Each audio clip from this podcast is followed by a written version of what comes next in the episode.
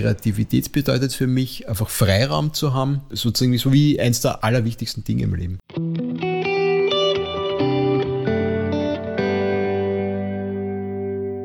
Krealogen Dialog, der Podcast mit Sarah Iris Mang im Gespräch mit inspirierenden Gästen. Welche Umgebung braucht es, um neue Ideen entwickeln zu können? Was bereichert den eigenen Schaffensprozess und was kann hinderlich sein? Motivation. Wie gelingt es dran zu bleiben? Lasst uns gemeinsam in die Welt des heutigen Gasts eintauchen.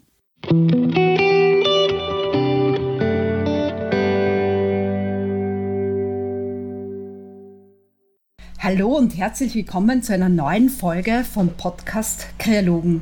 Liebe HörerInnen, heute nehme ich euch mit in ein wunderbares kulinarisches, aromatisches Ambiente, in eine kleine Manufaktur, wo alles von Hand gefertigt wird. Es herrscht rund um mich gerade emsiger Betrieb. Lucian und Miriam bereiten gerade einiges vor. Ich bin im 6. Wiener Gemeindebezirk, nicht weit von der Maria-Hilfer Straße, in der Schmalzhofgasse. Es duftet und ich sehe Wunderbares um mich herum. Hm. Vor mir stehen kleine Kunstwerke, Pralinen. Und ich muss mich wirklich zusammenreißen, meinem Impuls nicht zu folgen und wild drauf loszunaschen. Denn ich will mich ja mit dem Gründer der Manufaktur unterhalten. Über Kreativität, Innovation und Improvisation. Mir gegenüber sitzt Michael Diewald. Er ist Wildkräuterwanderer, Aromaforscher, Autor, Konfektmacher und Erfinder des blühenden Konfekts. Wir kennen uns bereits von einem meiner Kunstprojekte, wo er und sein engagiertes Team für meinen multisensorischen Kunstraum Feel Real im Bremerhaven wunderbare Pralinen bereitgestellt hat. Die werden nämlich jetzt auch direkt neben mir produziert. Michael, ich freue mich sehr, dass du heute mein Gast bist und ich hier in deiner Manufaktur in Wien bin. Ja, hallo, danke. Ja, schön, dass du gekommen bist und mir die Ehre gibst. Deine Pralinen sehen nicht nur hübsch aus, sondern vermitteln geschmacklich den aromatischen Duft herrlicher Blütenwiesen. Wie bist du auf die Idee gekommen, Blüten und Pralinen zu kombinieren? Seit wann gibt es dein Unternehmen? Also ich habe zuerst einmal ziemlich lang herum experimentiert, bevor ich auch nur daran gedacht habe, damit Geld zu verdienen. Ich bin so, ich komme so vom, vom Wandern und damit dann Wildkräuter wandern und habe halt mit Wildpflanzen gekocht und bin irgendwas allerletztes von diesen ganzen Sachen bin ich auf die Blüten gekommen und bei den Blüten bin ich hängen geblieben, weil sie vielleicht auch, weil sonst wenig verarbeitet werden und weil sie vom, vom Aroma her besonders interessant sind und habe dann relativ viele Dinge damit gemacht, bevor ich Konfekt damit gemacht habe. Ich einiges ausprobiert und dann beim Konfekt bin ich quasi hängen geblieben. Und seit wann gibt es dein Unternehmen? Ja, wir sind schon seit 15 Jahren jetzt da. Das ist schon eine ziemlich lange Zeit. Ja, genau. Ich stehe auch dann, bin ich drauf gekommen, gar nicht mehr so weit von der Pensionierung weg. Getunkte wilde Orangenblüten in weißer Mandarinenschokolade, Orangenminzblätter in dunkler Schokolade, Blütendolden von der Traubenkirsche in Limettenschokolade, frische Basilikumblüten in dunkler Schokolade. Die Liste deiner Kreationen und Kombinationen ist unendlich lang. Gab es Vorbilder oder Inspirationsquellen für deine Konfektkreationen? Und bist du gelernter Schokolatier? Also ich bin weder gelernter Schokolatier, ich ich habe auch die Fertigkeiten eines normalen Schokoladiers immer noch nicht, und weil ich sie auch nicht brauche für das, wie ich es mache. Und ich habe auch keine Vorbilder dafür gehabt. Das ist quasi einfach Learning by Doing entstanden und, und Sachen, die funktioniert haben, habe ich halt dann, dann in diese Richtung weiterverfolgt. Und es gibt nichts Vergleichbares, was irgendwer macht. Insofern, ich fände es sehr nett, mich jemand anderen auszutauschen zu können und Ideen zu bekommen, aber ich wüsste nicht wo.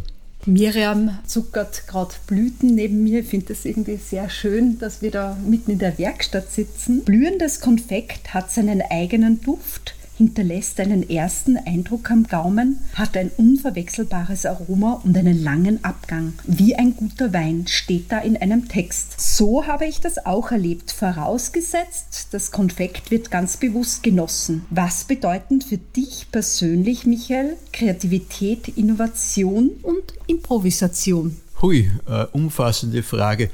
Kreativität, was bedeutet das? Es kommt jedenfalls sehr viel davon, dass freie Zeit da ist. Also dass ich irgendwann rumsitzen kann und habe gerade nichts Dringendes zum tun und bin gerade in der Verfassung, dass meine Gedanken schweifen können. Ob das jetzt beim Wandern, Radfahren oder vielleicht beim Kaffee trinken zum Frühstück im Kaffeehaus ist, Und da kann Kreativität dann entstehen, indem einfach das ins Hirn kommt, was gerade ins Hirn kommen will. Ob das jetzt, lassen, ein, äh, eine Idee ist, einen Liedtext vom Englischen ins Deutsche zu übersetzen oder eine Idee fürs Konfekt oder der Gedanke, hoch, ich sollte eigentlich morgen die Kirschblüten pflücken, weil sonst bin ich schon zu spät. Also quasi diese Möglichkeit, dass irgendwas kommen kann und das kann halt dann quasi kreativer oder organisatorisch sein. Und Kreativität heißt dann eigentlich auch den Impulsen nachzugehen, die es gibt, wenn sie kommen dürfen. Und Improvisation hängt ziemlich damit zusammen, weil Improvisation ist halt Kreativität dann im Tun. Ne? Ob man das jetzt beim Tanzen macht oder beim Musik machen oder in der Werkstatt, wenn gerade jemand ausfällt und trotzdem gerade zehn Kunden kommen und vielleicht noch Spezialwünsche haben, das ist genauso Improvisation, was dann zu tun ist wie wenn man künstlerisch was macht. Das ist im Prinzip ist dasselbe, dass man in dem Moment dann einfach das Richtige tut, ohne drüber nachzudenken. Und was kannst du mit dem Begriff Innovation für dich anfangen? Innovation ist eigentlich, also für mich ist das Innovation ist ein Begriff, den ich nicht so viel gebrauche, weil das so nach äh, Wirtschaft klingt, als wäre das jetzt ganz wichtig, so etwas zu tun. Das ist ein bisschen so eine Mode, ein Modewort. Man ist innovativ und das ist irgendwie was Gutes. Ich, ich, für mich ist Kreativität und Improvisation eigentlich die Begriffe, die zählen. Und wenn man dem nachgeben darf, wird man auch innovativ sein. Das ergibt sich quasi automatisch. Michael, du verwendest Schokolade von Josef Zotter. Dir ist die Qualität sehr wichtig. Wie ist der Austausch unter den Schokolade- bzw. Praline-HerstellerInnen? Arbeitet jeder und jede für sich oder ist das ein vernetzter Bereich? Immerhin seid ihr am Markt dann auch in Konkurrenz. Es ist so, also ich bin ja da ganz wenig in der Szene sozusagen drinnen, weil es auch wenig Szene gibt. So viel Pralinenmacher haben wir auch nicht, dass sich da jetzt ein großes Netzwerk bilden könnte in der Gegend, also in Wien oder bis zum Zott in die Steiermark. Und es ist so, dass oft diese Pralinen ja auch neben dem Schokolade machen, so ein bisschen nebenher rennen als, als Zweitschiene. Ich habe den Eindruck, dass die Leute eh schon lange wissen, wie sie es machen. Pralinen ist ja eher was, was jetzt nicht so innovativ ist normalerweise. Und was so gemacht wird, ist eh schon immer war und deswegen brauchen die anderen jetzt nicht groß Ideen austauschen, weil sie wissen, wie es geht und sie wissen sie auch wirklich. Und andererseits habe ich immer den Eindruck gehabt, wann ich wen fragen muss, weil es irgendwas zu besprechen gibt oder ich brauche irgendwas, mir gehen die Papierkapseln aus oder was, dass es sehr kooperativ war, ähm, dass die sehr hilfsbereit waren und das äh, ganz gern mit mir geplaudert haben, wenn es sich mal ergibt. Also ich, ich habe den Eindruck, dass ich da in einer sehr guten Blase sitze, wenn ich was, wenn es drauf ankommt. Noch einmal zurück zur Schokolade als Ausgangsbasis. Hast du da ganz bewusst die Zotter-Schokolade gewählt oder gab es auch andere Schokoladen? Also ich kenne mich ja da nicht so gut aus. Kannst du das vielleicht erklären, weil es ja oft die Basis ist, aber du verwendest auch andere Zutaten wie Marzipan und so weiter. Vielleicht könnte man da noch einmal drauf eingehen, auf den Rohstoff oder auf die Schokolade in dem Fall. Ja, also die Zotter-Schokolade zu verwenden hat sich quasi aus zwei Gründen ziemlich zwingend ergeben. Das eine ist, dass ich seine Sachen schon seit Anbeginn sehr, sehr gern gegessen habe, ob es die Riegel oder die Schokoladen sind und dann gewusst habe, es ist einfach gute Ware. Und das andere ist, dass es Bio ist und dass ein österreichischer Bio-Schokolademacher damals, glaube ich, gar keiner existiert hat, wie ich angefangen habe und ich so gut wie nur Biozutaten verwende und das dann quasi eh klar war. Und das dritte ist, dass der Sepp wirklich ein leibender Kerl ist und ich große Freude habe, quasi von ihm Sachen zu beziehen, weil er, weil er er ist. Also noch dazu, zu allen anderen. Ein Unternehmen erfolgreich zu führen bedeutet nicht nur eine Idee zu vermarkten, sondern auch unglaublich viel Arbeit. Wir sind hier in der Werkstatt, es wird sehr viel gearbeitet gerade also viel Arbeit im Hintergrund. In deinem Fall die Blüten zu sammeln zur rechten Zeit, wie wir vorher gehört haben mit den Kirschblüten und sämtliche Zutaten zu organisieren. Die Schokolade haben wir jetzt gerade besprochen. Sie mit deinem Team zu verarbeiten, den Shop offen zu halten, das Marketing auf unterschiedlichen Kanälen und noch vieles, vieles mehr. Wie viel Zeit beansprucht dieser Bereich deiner Tätigkeit und was davon ist besonders arbeitsintensiv? Also, ich habe ja Leute, die bei mir arbeiten, Teilzeit, einige wenige, und die haben das große Glück, dass sie, aus meiner Sicht das große Glück zumindest, dass sie die Produktion und den Verkauf machen können und ich den ganzen Rest machen muss. Und das heißt, für mich ist es so, dass eigentlich für mich die Rundherumarbeit sind ungefähr 80 bis 90 Prozent. Weil also wenn man das Blütensammeln und das Ganze organisieren dazu rechnet, weil ich quasi zum anderen kaum komme, obwohl ich es auch sehr gern machen würde. Und das ist, wie du schon gesagt hast, das sind einfach irrsinnig viele Tätigkeiten, die jeweils mehr oder weniger Kleinkram sind. Oder dann auch mal beim Blütensammeln kann es auch sein, dass ich den ganzen Tag in die Himmelschlüssel sammeln gehe und vielleicht stehen es gerade dort nicht so toll. Es wurde gerade gemäht, irgendein Unwetter hat die hat sie, hat sie halb weggespült. Also es kann dann sein, dass ich dreimal einen Tag für die Himmelschlüssel fahren muss, die für mich wichtig sind und dann muss ich halt wieder mal improvisieren und ich sage, wie bringe ich die Zeit auf, das zu machen, weil sie verblühen ja irgendwann. Ich kann ja dann nicht irgendwann fahren. Und das braucht teilweise viel mehr Zeit, als ich jemals gedacht hätte, bevor ich aufgesperrt habe. Und dann ist ja auch noch wichtig, dass das Wetter passt. Also es darf ja nicht nass sein, nehme ich an, oder? Davon bist du ja auch abhängig. Ja, für manche Blüten ist es, die recht heikel sind, ist es, ist es wirklich blöd, wenn die so, wenn ich so sagen darf, so durchgewaschelt sind, dass, dass sie dann einfach so ein bisschen aufweichen, dann werden sie braun beim Trocknen. Und für mich selber ist natürlich auch super, wenn ich nicht im Regen sammeln gehen muss, weil ich ja dann auch mit Zug und Fahrrad und so unterwegs bin und ja nicht nur einfach mit dem Auto äh, stehen bleibe und dann geschwind ein paar Blüten pflücken kann. Das heißt, ich bin vom Wetter abhängig diesbezüglich, aber noch mehr davon, dass ich nicht genau weiß, wann was blühen wird, weil natürlich das jedes Jahr anders ist. Und es kann sein, dass die Kirschen äh, Mitte März sind, es kann sein, dass sie Anfang April sind, je nachdem, wie kalt oder warm es ist, wie viel Sonne ist.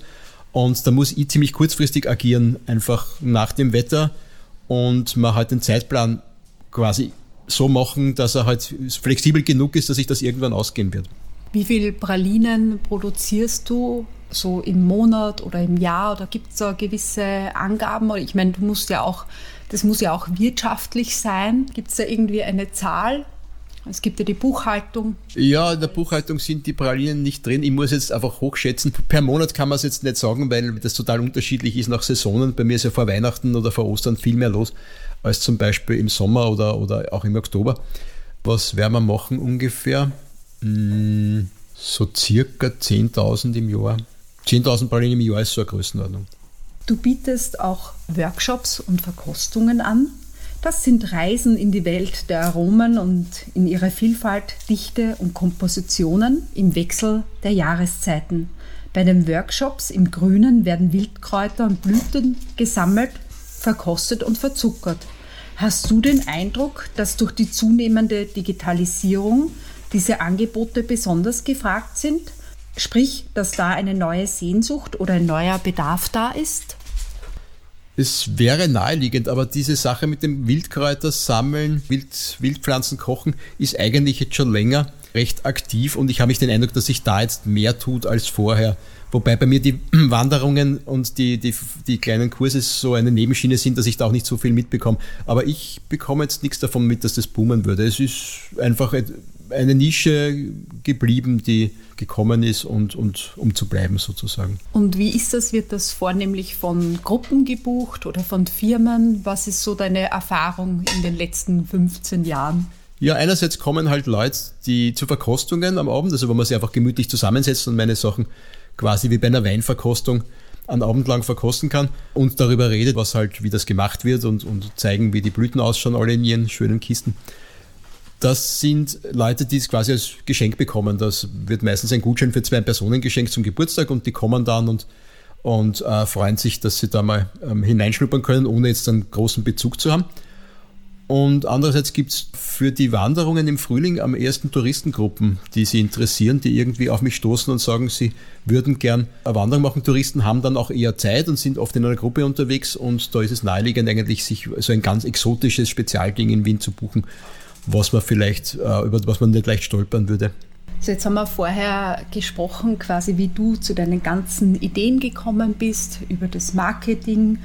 Und mich würde jetzt noch interessieren, was sich in deiner Wahrnehmung in der Gesellschaft gerade verändert und wie sie sich verändert. Eine sehr umfassende Frage, einen kleinen Schokoladier.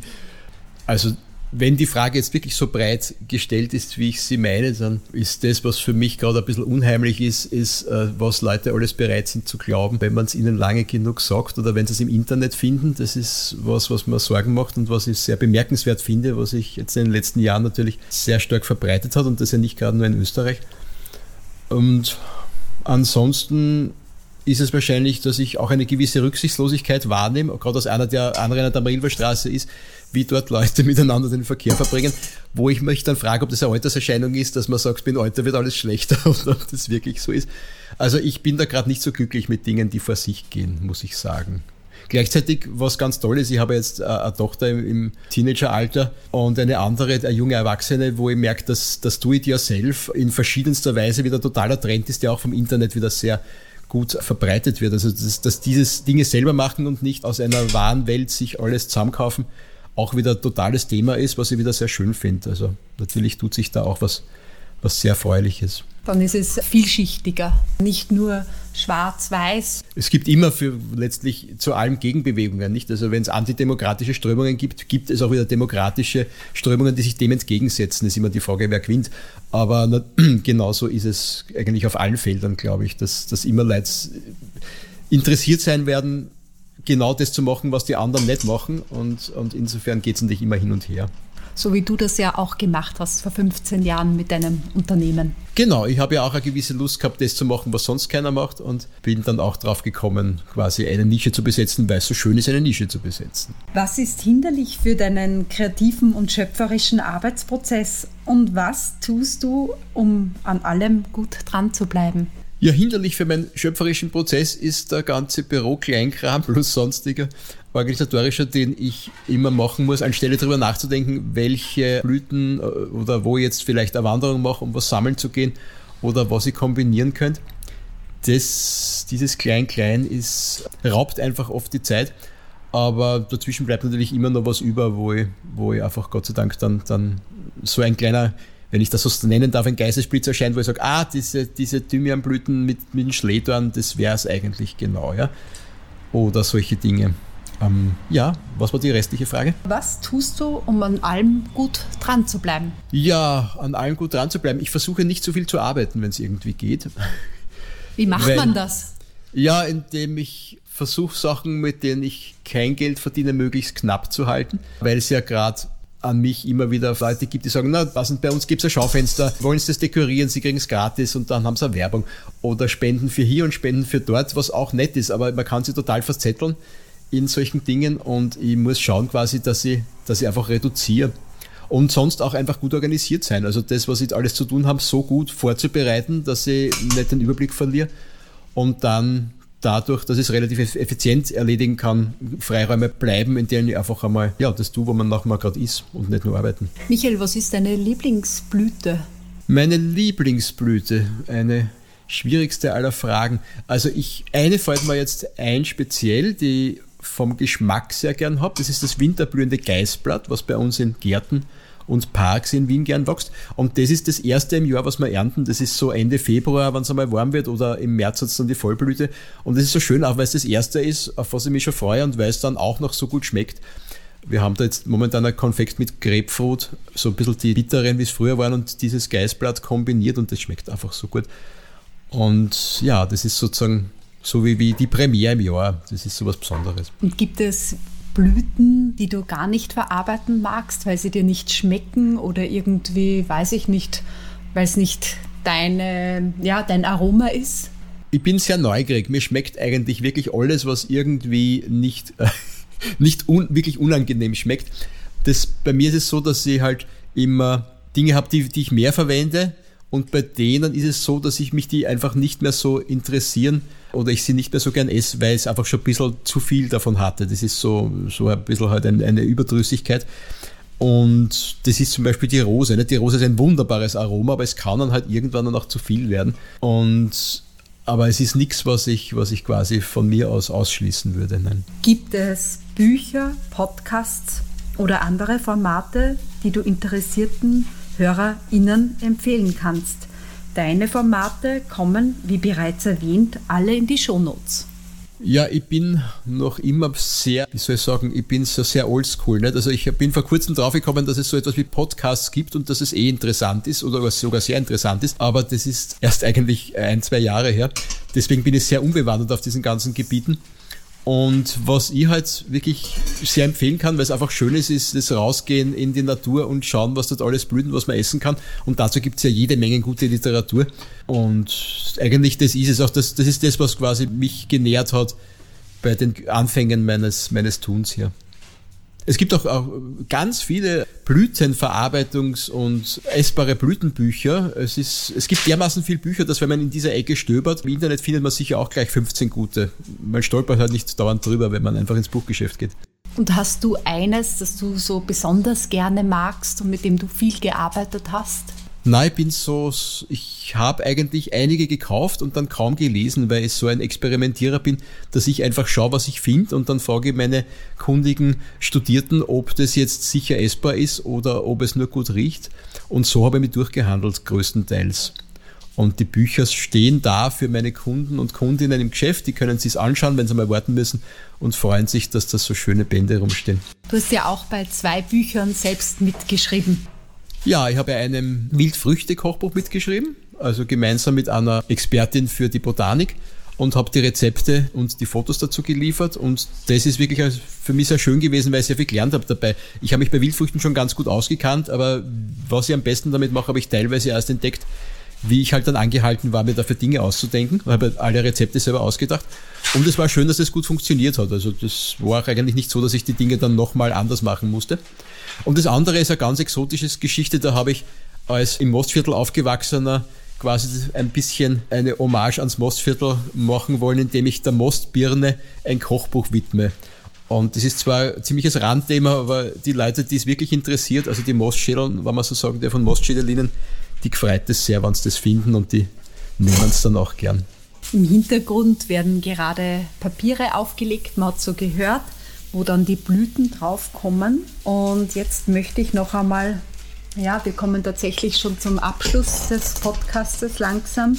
Zum Abschluss bitte ich dich, den Satz zu vervollständigen. Kreativität bedeutet für mich. Kreativität bedeutet für mich das ist so viel. Kreativität bedeutet für mich, einfach Freiraum zu haben, meinen Lüsten nachzugeben, wie ich diesen Freiraum gerade fülle und sozusagen so wie eins der allerwichtigsten Dinge im Leben. Herzlichen Dank für das Gespräch.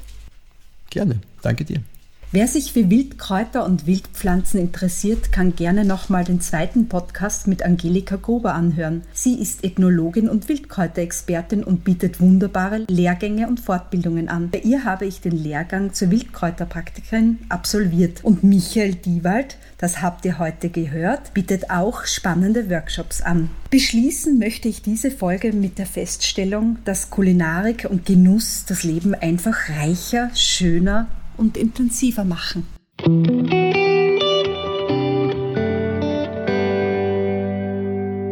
Kreologen, schön, dass du heute dabei warst. Wenn dir der Podcast gefallen hat, dann teile ihn gerne mit Freunden. Über positive Bewertungen würde ich mich sehr freuen. Du hast spannende Ideen, Anregungen und Impulse. Schreib mir doch auf Instagram oder direkt an kreologen.sarmang.at.